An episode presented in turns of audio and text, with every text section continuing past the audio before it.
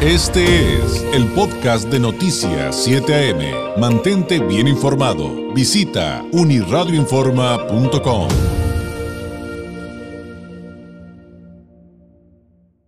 Ha estado al pendiente de la información y de este espacio informativo, este habrá de recordar que ha habido pues una serie de controversia, de manifestaciones por eh, malas prácticas que eh, se están realizando en los juzgados familiares, concretamente contra una juez eh, de lo familiar aquí en Tijuana, me refiero a la jueza eh, Josefina Magaña, y esto ha llevado a manifestaciones, protestas de abogados, este, pues por decisiones, por malos, aparente malos manejos de esta juez, este, y que pues ha puesto en el ojo del huracán no solo a ella, sino a otros más.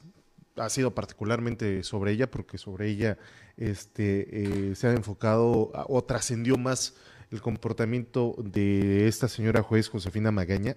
Y para abundar un poquito más de lo que está pasando ahí, que nos eh, explique un poquito más a detalle, quiero agradecerle esta mañana por tomarnos eh, el teléfono a la abogada y presidenta del Instituto de Defensa Estratégica en Derechos Humanos, eh, me refiero a la licenciada Reina Ramírez Oropesa, a quien le doy las gracias por estar con nosotros. Muy buenos días, licenciada, ¿cómo está? Hola, ¿qué tal? Buenos días pues básicamente que nos platique un poco más eh, de cómo está la situación, qué fue lo que digamos ya fue el acabose para sacar a, reducir, a relucir esta situación que se está viviendo ahí en los juzgados familiares. Muchísimas gracias por el espacio eh, para dar oportunidad de mostrar este tipo de situaciones. Definitivamente, eh, en el caso de la juez Josefina Magaña, anteriormente era la juez tercero familiar en Tijuana, hoy en día, debido a una rotación por los cambios que, se generaron por decisiones del tribunal, se ostenta como la juez segundo familiar de esta ciudad. Y pues, ¿qué derivó eh, que haya protestas? Ha habido malas prácticas en diversos sentidos. Por ejemplo, la tardanza en los asuntos, eh, que un acuerdo que pudiera salir en, en dos o tres semanas salía hasta en dos, tres meses. Eh, por ejemplo, la falta de fijar pensiones alimenticias, en el caso concreto de una cliente mía, tardó siete meses en poder fijar pensión alimenticia para el menor de edad que había dentro del matrimonio, el trámite era un divorcio. Sin embargo, eso es así como que lo más lo más ligero, ¿no? De las situaciones que se han presentado. Ah, lo más ligero. O sea, hay más, cosas más fuertes. Hay cosas más fuertes, obviamente, eh, a raíz de que estuvimos como convocando por medio de la página de que las personas que tuvieran casos en los cuales ella tuvo intervención, que, que se comunicaran con nosotros, empezaron a juntarse varias quejas. Eh, en lo personal, yo presenté una queja en contra de ella ante el Consejo de la Judicatura en el 2019, antes de la pandemia. Y obviamente apenas hace como tres semanas tuve la audiencia, está pendiente la resolución. Sin embargo, así como esa queja, hay otras más. En el caso concreto que yo le mencionaba, eh, se contestó la demanda por parte de mi clienta, yo la estaba representando ni siquiera en la demanda fijó pensión alimenticia, no obstante que ella tenía conocimiento de que era menor de edad, porque se ofrecen lo que son las documentales, el acta de nacimiento. En la contestación presenté y solicité que se fijara pensión alimenticia, no lo hizo, lo presenté otra vez, o sea, siete meses no hubo pensión alimenticia para el menor de edad.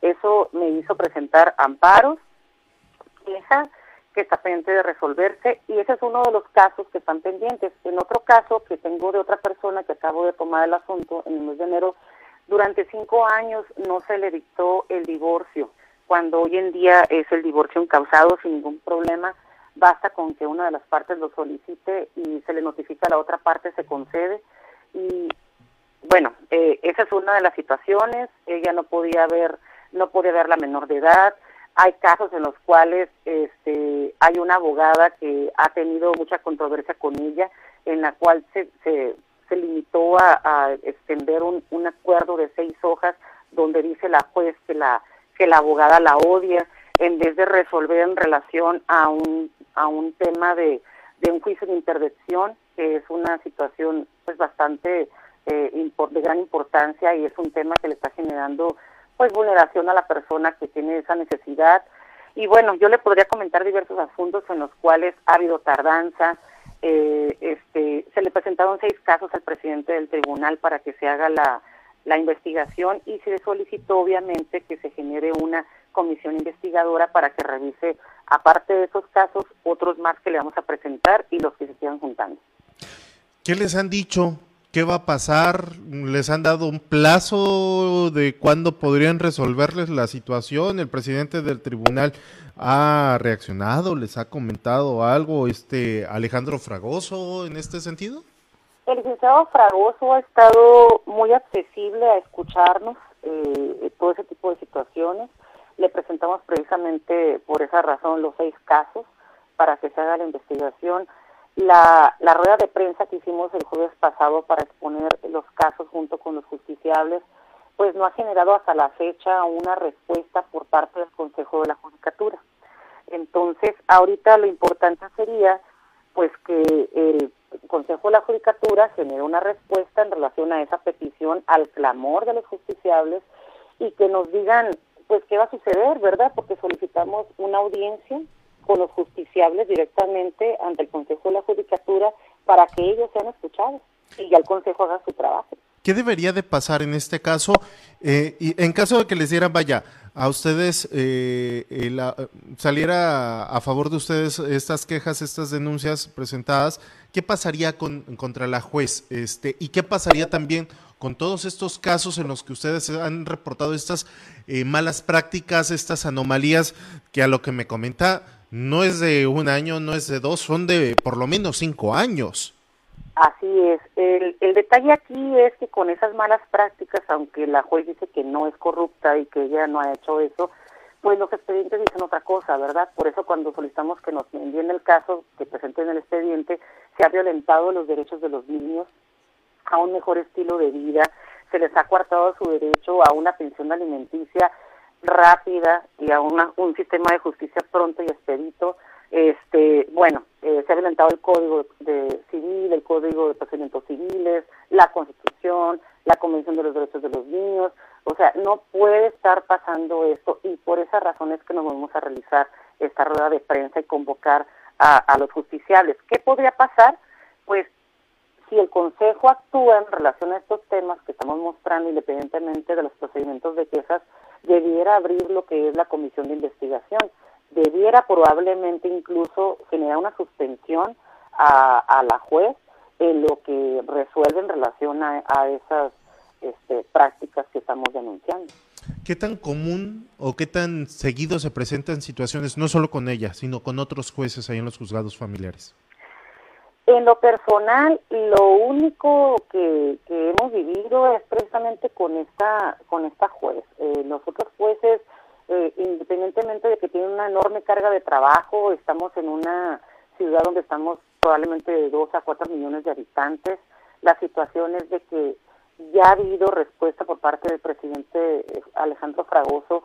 Él ha buscado la manera de generar más apertura de juzgados. Están en construcción dos y van a estar posiblemente otros dos más adelante para abrirse porque hay una gran necesidad en esta ciudad y sinceramente los otros juzgados pues yo no he tenido en lo personal un problema como sucede en esta, en esta ocasión, ¿verdad? Con, con esta juez Josefina Magaña. Y en realidad hay un, hay un grupo que se llama La Fila de los Juzgados donde desde la pandemia se empezaron a mostrar todo ese tipo de prácticas que antes ya se conocían, pero ya quedaron pues más al descubierto. Ahora, ¿pueden apelar ustedes eh, cuando se canalizan los casos con esta juez a que no sea ella la que los trate, pedir un cambio de juez o, o se tienen que someter a que sea ella precisamente la que lleve eh, estos juicios, estas audiencias? Pues lamentablemente sola, solo podría ser a menos de que se excuse y tiene que haber eh, causas suficientes como lo señala el código para que ella pueda generar el que se excuse de estos casos, ¿verdad? Posiblemente en mi caso personal ya debe haberse excusado de los asuntos, sin embargo, pues no, no lo ha hecho y pues yo no tengo ningún problema en ese sentido, ¿verdad? Porque pues yo hago mi trabajo y pues lo que es conforme a derecho pues se va se va a resolver conforme, conforme a derecho. El detalle aquí es de que pues hace falta que por parte del Consejo de la Judicatura haya una respuesta ante esta denuncia de hechos que se ha hecho desde el día jueves entendemos que es un es un fin de semana largo Sin embargo, pues ya hoy hoy es el día miércoles y pues ocupamos que el Consejo pues nos dé respuesta. Me imagino que ninguno de ustedes, como abogados, independientemente de la parte que representen, quieren estar en las audiencias con esta señora.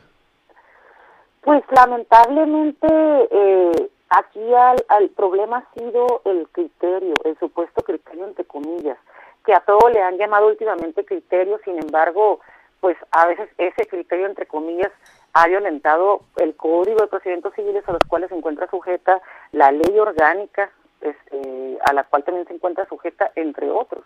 Entonces no podemos estar justificando el supuesto criterio con la inaplicación de lo que le corresponde, ¿verdad?